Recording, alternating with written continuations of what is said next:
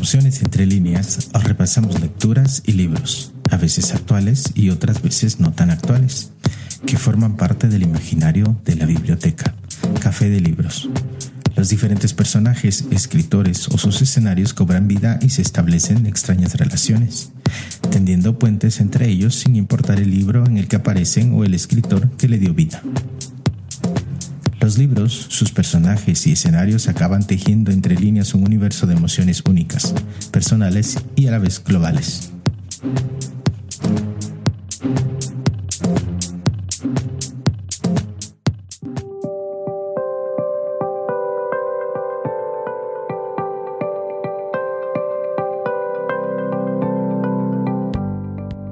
Hoy, en Emociones entre líneas, Oralidad Narrativa, Guatemala.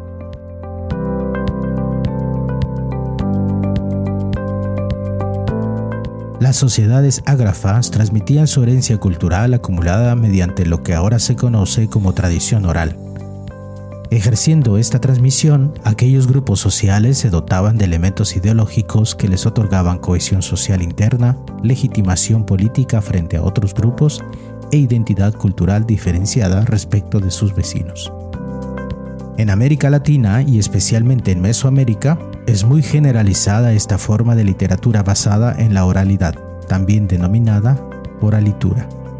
El antropólogo guatemalteco Carlos René García Escobar plantea que los textos literarios orales dan cuenta de una conciencia colectiva, de un sujeto transindividual originario de los sectores populares, ya sean del campo o la ciudad. Este reconoce dos tipos de oralidades, la oralidad maya centrada en los mitos de la creación, los mitos del maíz, el origen y el significado de los objetos, y la oralidad mestiza, centrada en las leyendas. La tradición oral es por lo tanto transmisión del conocimiento popular de boca a oído, no institucionalizada, de padres y madres a hijas e hijos o entre las generaciones de individuos en una comunidad o sociedad determinadas, y establece tres grandes rubros la oralidad poética, es decir, en verso, la oralidad narrativa, en la que lo épico es su sustancia, y la oralidad lingüística, centrada en expresiones lingüísticas que reflejan la sabiduría filosófica popular en breves versos sin rima. Palabras del investigador antropólogo guatemalteco Celso A. Lara Figueroa, en Guatemala, los cuentos populares, además de cumplir funciones didácticas y conservadoras de elementos míticos y cosmogónicos, también desempeñan un papel de fortalecimiento de la identidad cultural. El pueblo de Guatemala, que convierte el barro en maravillosas obras de arte y artesanías populares, crea también con su imaginación, su tradición y su miseria piezas literarias de infinita delicadeza. Por todo ello, en el pod del día de hoy, Oralidad Narrativa de Guatemala, nos sumergiremos en la oralidad ancestral que atesora gran parte de la sabiduría y muchas de las tradiciones de la cultura maya. Conoceremos relatos de la tradición popular oral guatemalteca y especialmente del pueblo jacalteco de occidente de Guatemala transitaremos por la milenaria tradición oral que da vida y continuidad a la cultura maya rescatada en forma de fábula y bailaremos al ritmo de una danza mítica cuya historia tejieron los antepasados de los habitantes de los municipios de Chiche y Chichicastenango, en Guatemala. Iniciemos este paseo literario por algunos escenarios de la impresionante oralitura guatemalteca que son los protagonistas o desempeñan un papel preponderante en las historias narradas, como siempre desde las lecturas que forman parte del imaginario de la biblioteca, Café de Libros.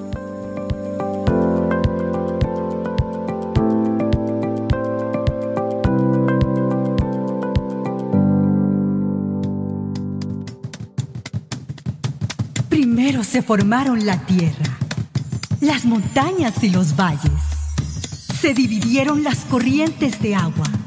Los arroyos se fueron corriendo libremente entre los cerros y las aguas quedaron separadas cuando aparecieron las altas montañas. Así fue la creación de la tierra.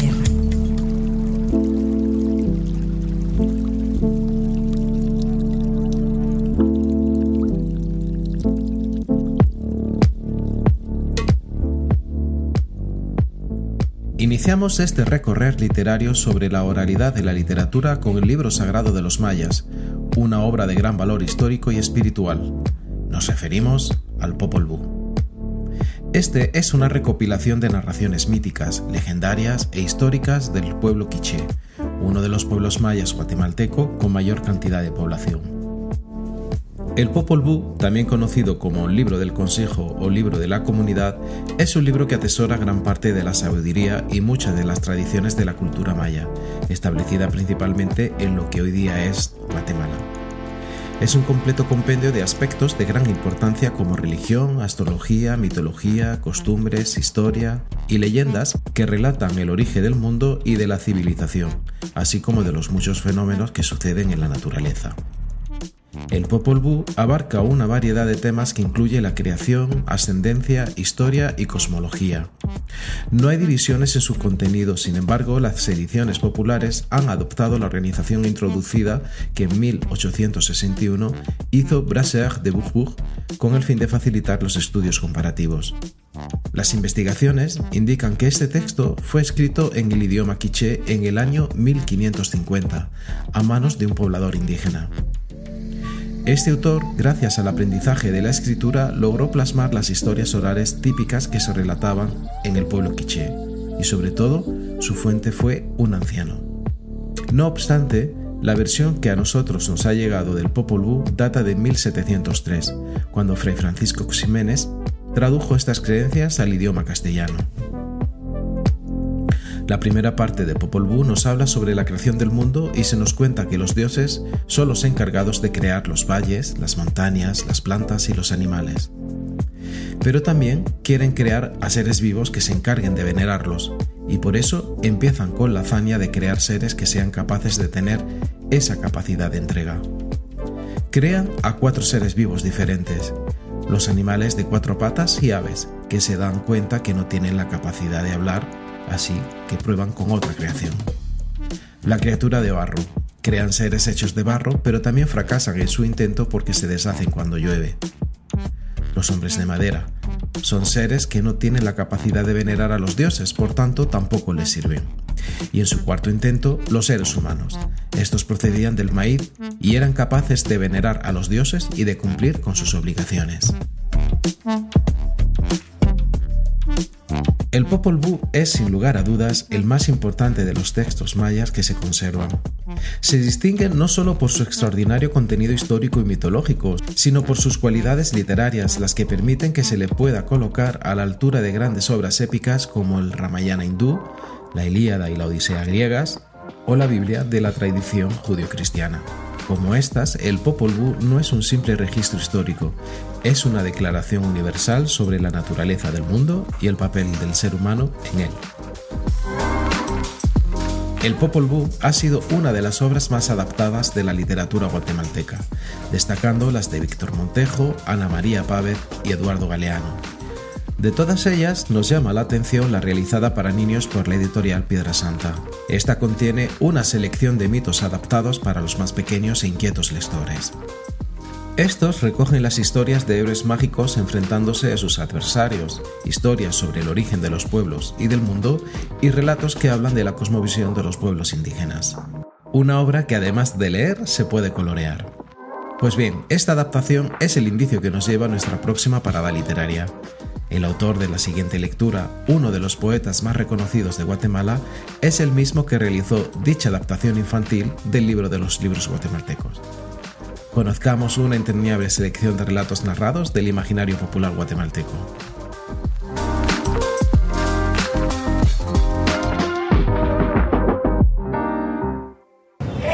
Mi nombre es Francisco Morales Santos, escritor guatemalteco, Premio Nacional de Literatura. En esta oportunidad los invito a la presentación de Voces por la Libertad, foro sobre cuatro escritores guatemaltecos, siendo ellos eh, Otto Raúl González con Voz y Voto del Geranio, Oscar Oliva con Más allá el delirio, Luis Tuchán con Pensa Teatro y Paolo Guinea con caldo de dinosaurios. Esta actividad se lleva a cabo con el patrocinio de ADESCA, que cumple una labor muy importante en la difusión del arte y la literatura guatemaltecos. Así se expresa el poeta guatemalteco Francisco Morales Santos, artífice de la breve selección de relatos orales que dan forma a nuestra siguiente lectura en el Paseo Literario. Nos referimos a la obra Cuentos de la tradición oral guatemalteca, seleccionados por este poeta e ilustrados por Marco Augusto Quiroga. Nadie sabe dónde, cómo o cuándo surgieron estos relatos. Lo que sí se sabe es que han ido viajando de pueblo en pueblo a través del tiempo y ahora llegan a nuestras manos. Y lo hacen en la voz de un poeta, provocando como siempre risa, sorpresa y deleite. Y claro está, el encuentro con el ingenio y la picardía. Esta selección de 11 relatos orales pertenecen a la región central de Guatemala, incluyendo también de otras regiones como Sololá y Huehuetenango. Entre los relatos escogidos encontraremos Los compadres y las bolsas del dinero, Manuel y su nahual, El regreso del alma, La queja del zanate, Los negocios de Don Chevo, entre otros. El cuento de tradición oral tiene una extensa vigencia en Guatemala. En el seno de los grupos populares del campo y la ciudad cumple una función análoga a la de la novela en el ámbito erudito. Su papel es, pues, divertir, entretener y enseñar a través del ejemplo y la moraleja. Se trata de un mecanismo que revela las condiciones de vida, las frustraciones sociales y las aspiraciones del grupo social a través del cuentero. Francisco Morales Santos nació en 1940. Es uno de los poetas más reconocidos de Guatemala. Fue miembro fundador del grupo Nuevo Signo y dirigió los tres únicos números del periódico La Gran Flauta y la edición de Las Plumas de la Serpiente. Asimismo, ha colaborado en periódicos y revistas de Guatemala, México, El Salvador, Costa Rica y Colombia. Entre sus numerosos libros destacan Agua en el Silencio, Ciudades en el Llanto, Germinación de la Luz, Nimayá, Sensación de lo lejano, escritos sobre olivos, implicaciones del verbo amar y escritos sobre fondo oscuro, entre otros. Entre los premios recibidos destacamos el premio en los Juegos Florales Centroamericanos de Quetzaltenango, el premio único en el Festival Nacional de Arte de la Universidad de San Carlos de Guatemala y el Premio Nacional de Literatura Miguel Ángel Asturias. Entre los relatos de tradición oral que selecciona Francisco Morales nos llama la atención el titulado Los negocios de Don Chevo. Aparentemente este personaje existió realmente. Se llamaba Eusebio Ibarra, que vivió en Quetzaltenango y era un comerciante con alto poder adquisitivo y que representa la ingenuidad. Este mismo personaje y su leyenda la encontramos en la obra del autor de nuestra próxima lectura.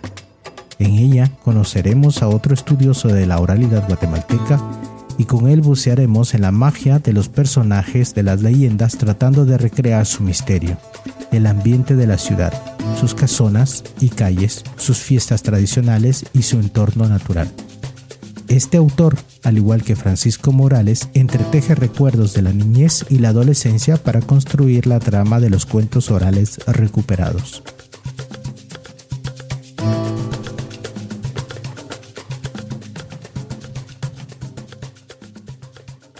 No es en vano que Guatemala sea la cuarta región más importante del mundo, aparte de China, Rusia e India, que tiene más tradiciones orales originales eh, como las que estamos manejando acá.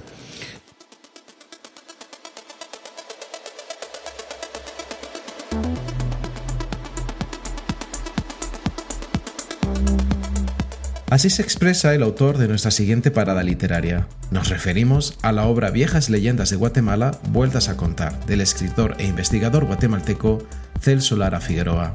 En Guatemala las leyendas se fusionaron con elementos de dos culturas. Primero lo prehispánico, la población maya con distintas leyendas, las cuales se conservan y se narran en sus propios idiomas, especialmente en el occidente y el oriente del país. La segunda es la herencia europea para los hispanohablantes que viven desde Petén hasta el Pacífico. La llorona, el sombrerón, la ciguanaba, la mariposa dorada, los rezadores de la recolección y muchos más pertenecen al común de las gentes. Estos personajes forzados a lo largo de los siglos en el crisol de la historia de sociedades tanto indoeuropeas como latinoamericanas reflejan la síntesis de su pensamiento mágico, religioso y estético.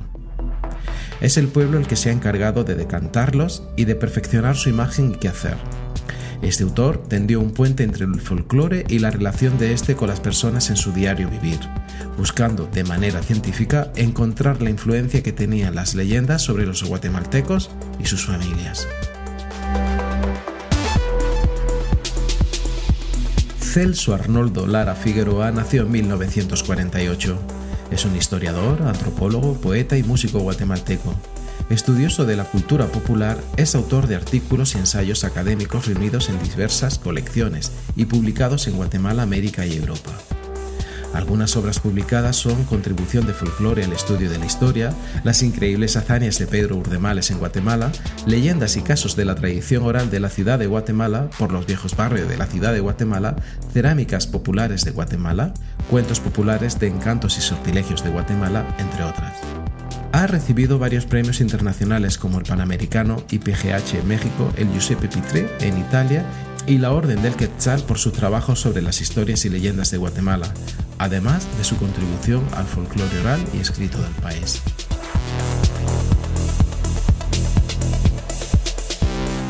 El relato popular guatemalteco se caracteriza por su prominente calidad literaria, el contenido estético de las narraciones, la filigrana de las descripciones tanto de personajes como de lugares, así como la ternura y la intensa belleza de cada uno de los motivos narrados. Y estas características se patentizan doblemente al tratarse de fábulas, género literario que deja alguna enseñanza en la que los personajes principales suelen ser animales o cosas inanimadas que hablan y actúan como seres humanos. Continuemos nuestro transitar narrativo para conocer a otro guardián de la milenaria narrativa oral que da vida y continuidad a la cultura maya, rescatada esta vez en una serie de hermosas fábulas.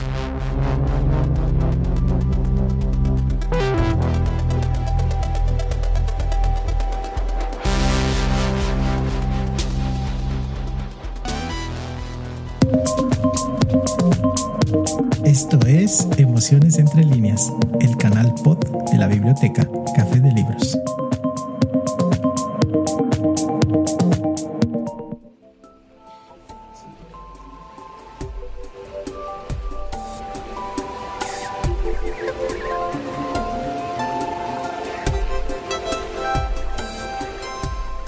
Nos referimos a la obra El pájaro que limpia el mundo y otras fábulas mayas del escritor Víctor Montejo.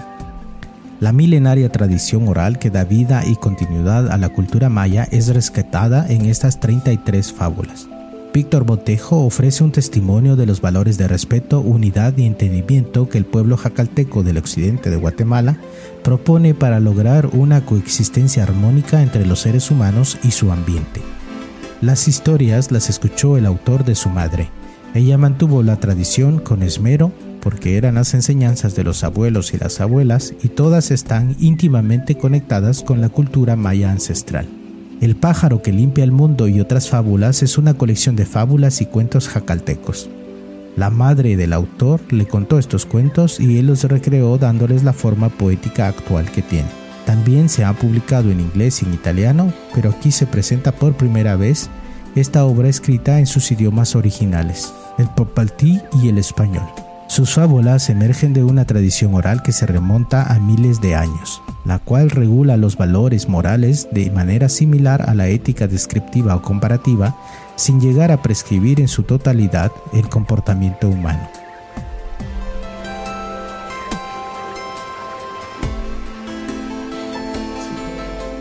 Víctor Dionisio Montejo nació en 1951. Es un escritor guatemalteco de origen maya. Cuenta con un doctorado en antropología por la Universidad de Connecticut en Estados Unidos. Su vida y la de su familia dio un viraje inesperado en 1980 cuando era maestro de escuela primaria en una pequeña aldea de su región.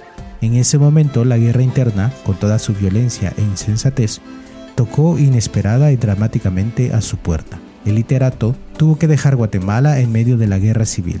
Después de que su poblado se viera involucrado en un incidente armado que lo obligó a salir exiliado de la nación centroamericana junto a su familia con rumbo a Estados Unidos. Ha publicado más de una docena de libros, incluidos Testimonio, Muerte de una comunidad, El pájaro que limpia el mundo y otras fábulas mayas, y Popol Vuh, libro sagrado de los mayas, entre otros.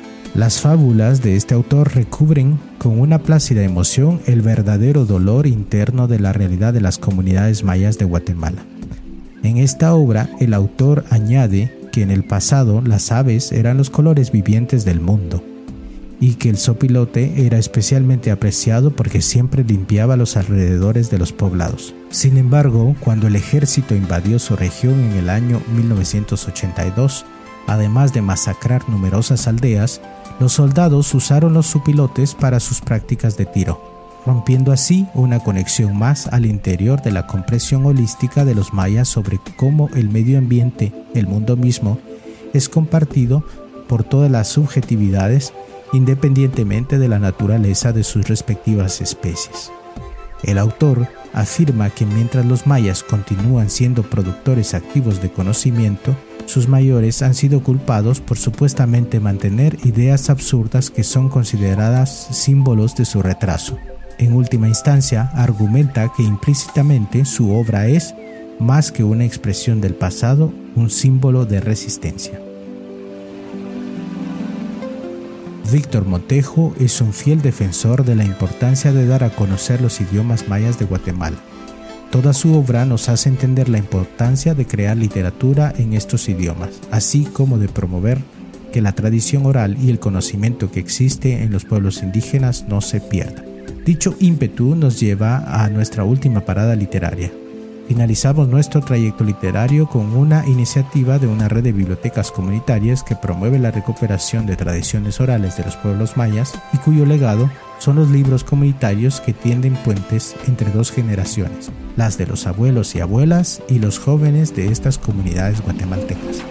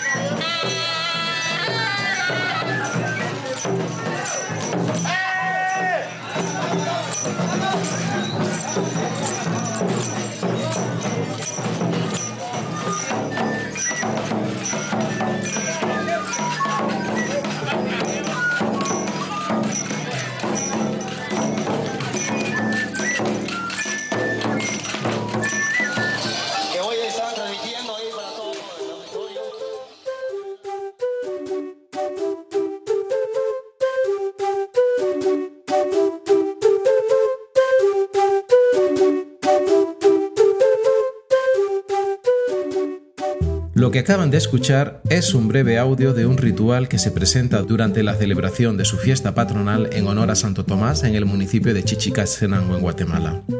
En él se toca un instrumento que da nombre tanto al ritual festivo como a nuestro fin de trayecto literario.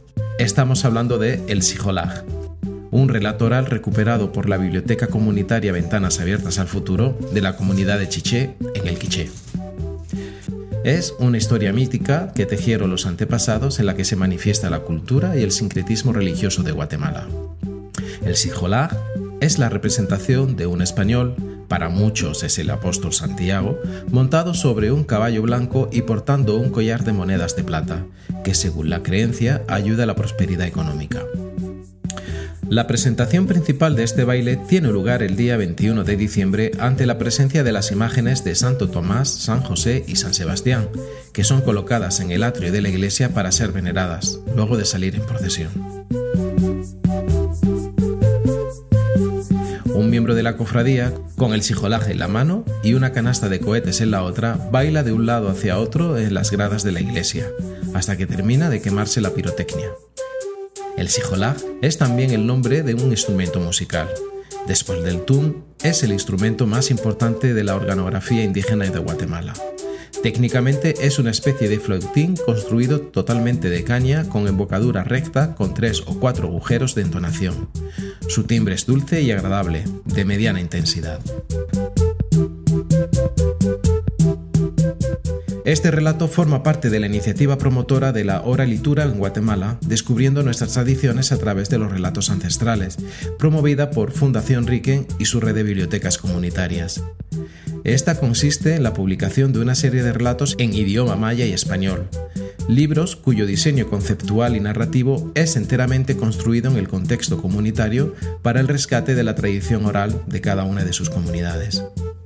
Hasta el momento se han publicado varios libros en idiomas maya castellano, tales como Balam, números mayas del 0 al 5 en idioma quiché, una historia amarrada a un barrilete, Náhuatl del Cerro, El matrimonio de Huitán, Animales de la montaña, El despertar de un pueblo, entre otros. Fundada en el año 2000, la estrategia de desarrollo humano de esta fundación gira en torno a la figura de la biblioteca comunitaria, administrada por un conjunto de ciudadanos voluntarios, siendo la constante la formación de líderes y el servicio a la comunidad, como uno de los aspectos fundamentales del modelo de biblioteca que impulsa.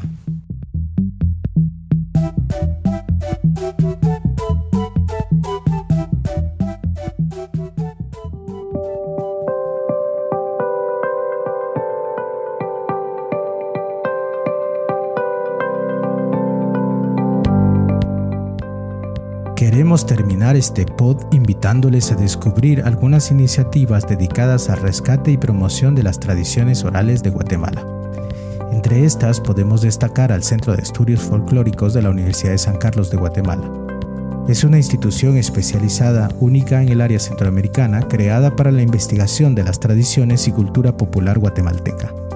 El área oralidad y literatura tradicional cuenta con colecciones grabadas de cuentos, leyendas, dichos y otros fenómenos de la cultura tradicional guatemalteca. También debemos mencionar dos figuras imprescindibles para entender la importancia de la literatura oral en la construcción identitaria de Guatemala. Uno de ellos fue el investigador y antropólogo Celso Lara.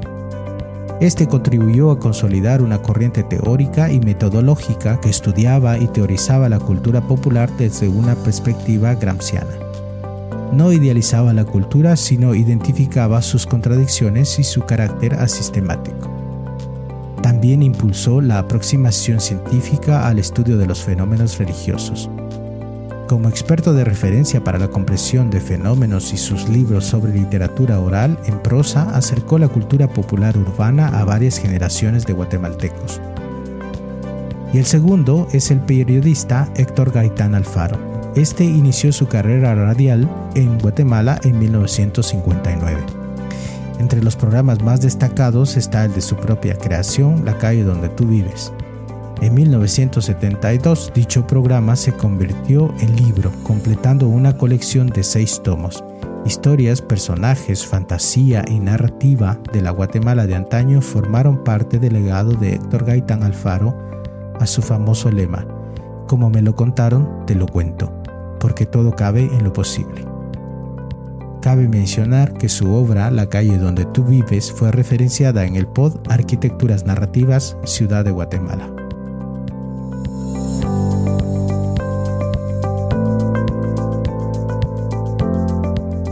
Y antes de terminar, hagamos un recorrido por otras narrativas que recuperan algunos de los relatos orales de Guatemala. Entre estas podemos mencionar Leyendas de Guatemala, de Miguel Ángel Asturias, publicado por Editorial Losada en 1988. La calle donde tú vives, de Héctor Gaitán, publicado por Artemis Edinter en 1993. Cuentos y leyendas de Guatemala, de Francisco Barnoya Galvez, publicado por Piedra Santa en el año 2000. Las obras de Celso Lara Figueroa, publicado por Artemisia de Inter, Leyendas de Misterio, Amor y Magia, y por los viejos barrios de la ciudad de Guatemala, publicados en 2003 y 2005 respectivamente. Lo que decían los abuelos y abuelas, Tradición Oral Maya, publicada por Fundación Riquen en 2011, desde el tiempo de los abuelos, desde los orígenes y desde las aguas, tres recopilaciones de cuentos que recrean el rico mundo espiritual y natural de la cultura maya, adaptadas de relatos orales de Julio Serrano, publicado por Editorial Manuense en 2014. Los serios gemelos contra los tres gigantes de Humberto Acabal, publicado por Editorial Piedra Santa en 2017. Forma parte de la colección Las historias del Popol Vuh, adaptada al público juvenil, entre otros muchos ejemplos de la oralitura guatemalteca.